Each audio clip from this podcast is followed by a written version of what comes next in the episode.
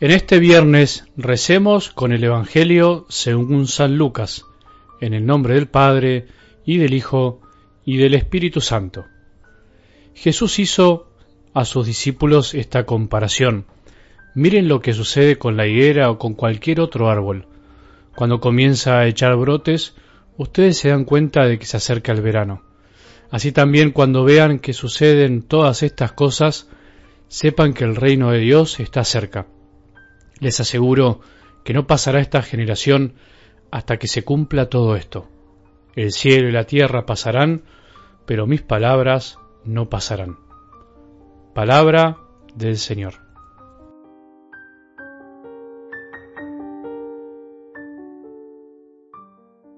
Al final, al final de nuestra vida y de la historia, solo importará una cosa, o pocas cosas, pero entre ellas importará lo más importante, valga la redundancia, si reconocemos o no a Jesús como nuestro Rey.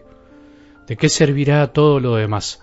¿Qué importará si tuvimos esto o lo otro, si alcanzamos nuestros sueños terrenales, si logramos tener más o menos bienes? ¿Qué sentido tendrá haber gastado tantas energías en miles de cuestiones si al final de cuentas, en ese instante tan crucial, no le decimos a Jesús, mi Rey, mi amor, mi Maestro, mi Señor, mi todo. Solo eso importará, solo eso nos debería importar hoy, tomando el Evangelio del domingo pasado, reconocer en definitiva que la vida y la historia recobran sentido solo en Él. Hacia allá vamos, hacia vos Jesús, vamos juntos, venimos de vos y vamos hacia vos. El cielo y la tierra pasarán. Todo lo que tenemos a nuestro alrededor, si miramos ahora, va a pasar. Todo va cambiando, todo tiene su principio y su final. Nuestra propia vida también, aunque sabemos que nuestra alma es inmortal. Y como todo lo que tenemos a nuestro alrededor pasará, tenemos que saber ponerlo en su lugar. En estos días, como es el final del año litúrgico, venimos meditando los tiempos finales, cuando Jesús anuncia su segunda venida. Pero hoy te propongo que traslademos este anuncio del Maestro de que hay que estar atentos a su venida, de que hay que aprender a distinguir, así como distinguimos en la naturaleza, a través de signos y manifestaciones, que hay algo que vendrá después. Asimismo te propongo y me propongo que hoy pensemos esto llevado a nuestra vida espiritual, concreta, de cada día. No tanto que pensemos la segunda venida, sino en las venidas continuas de Él a nuestras vidas, a la presencia del reino de Dios y en nuestro corazón, en cada cosa que hacemos. Y para eso tenemos que escuchar estas palabras de Jesús que nos invita justamente a estar atentos. En realidad nos invita a saber interpretar, porque ahí es donde fallamos muchas veces. Nos cuesta muchísimo interpretar que detrás de lo que vemos y hacemos, de lo que nos pasa, de lo que se nos manifiesta, de las personas, de las situaciones, de todo, tanto de lo bueno como de lo malo, tenemos que aprender a ver ahí detrás de estas realidades la bondad de las cosas, la manifestación de un Dios tan bueno que siempre aparece en los acontecimientos. Así como a través de la cruz de Jesús nosotros aprendemos a ver el amor que Él nos tiene, también tenemos que aprender a ver incluso en las situaciones difíciles de nuestra vida la presencia del Padre. Porque tenemos una gran capacidad a veces para ver lo malo, tenemos una gran capacidad para juzgar las cosas difíciles que pasan, incluso para etiquetar situaciones y personas, juzgar, prejuzgar y sacar conclusiones de cosas que vemos, de situaciones que nos han pasado, y muchas veces somos muy implacables en mostrar las cosas malas de los demás. ¿Por qué no aprendemos a ver lo bueno?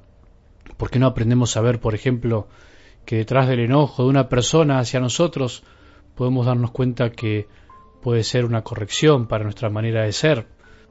¿Por qué no aprendemos a ver que detrás del enojo de tu marido, de tu mujer, de tus hijos, por ejemplo, en realidad lo que te están manifestando es el amor que no saben mostrarlo, no saben ejercitarlo. Sí, es verdad, no lo están haciendo bien, pero se puede decir que nos están pidiendo, nos están reclamando amor.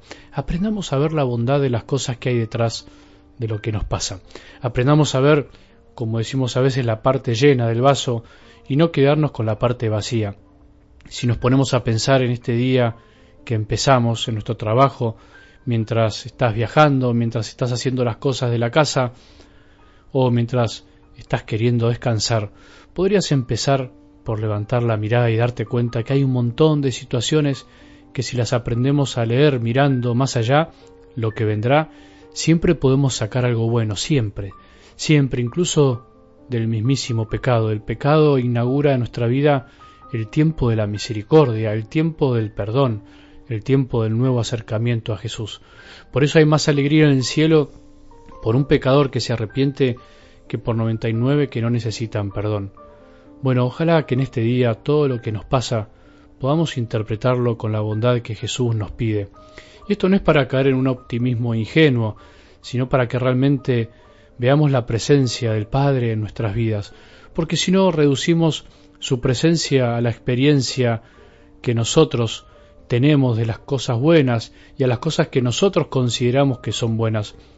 Qué pobre nuestra experiencia de Dios cuando la reducimos solamente a lo que nosotros percibimos como bueno. Al contrario, qué distinto es cuando decimos, en esto que me pasó, tiene que estar Dios.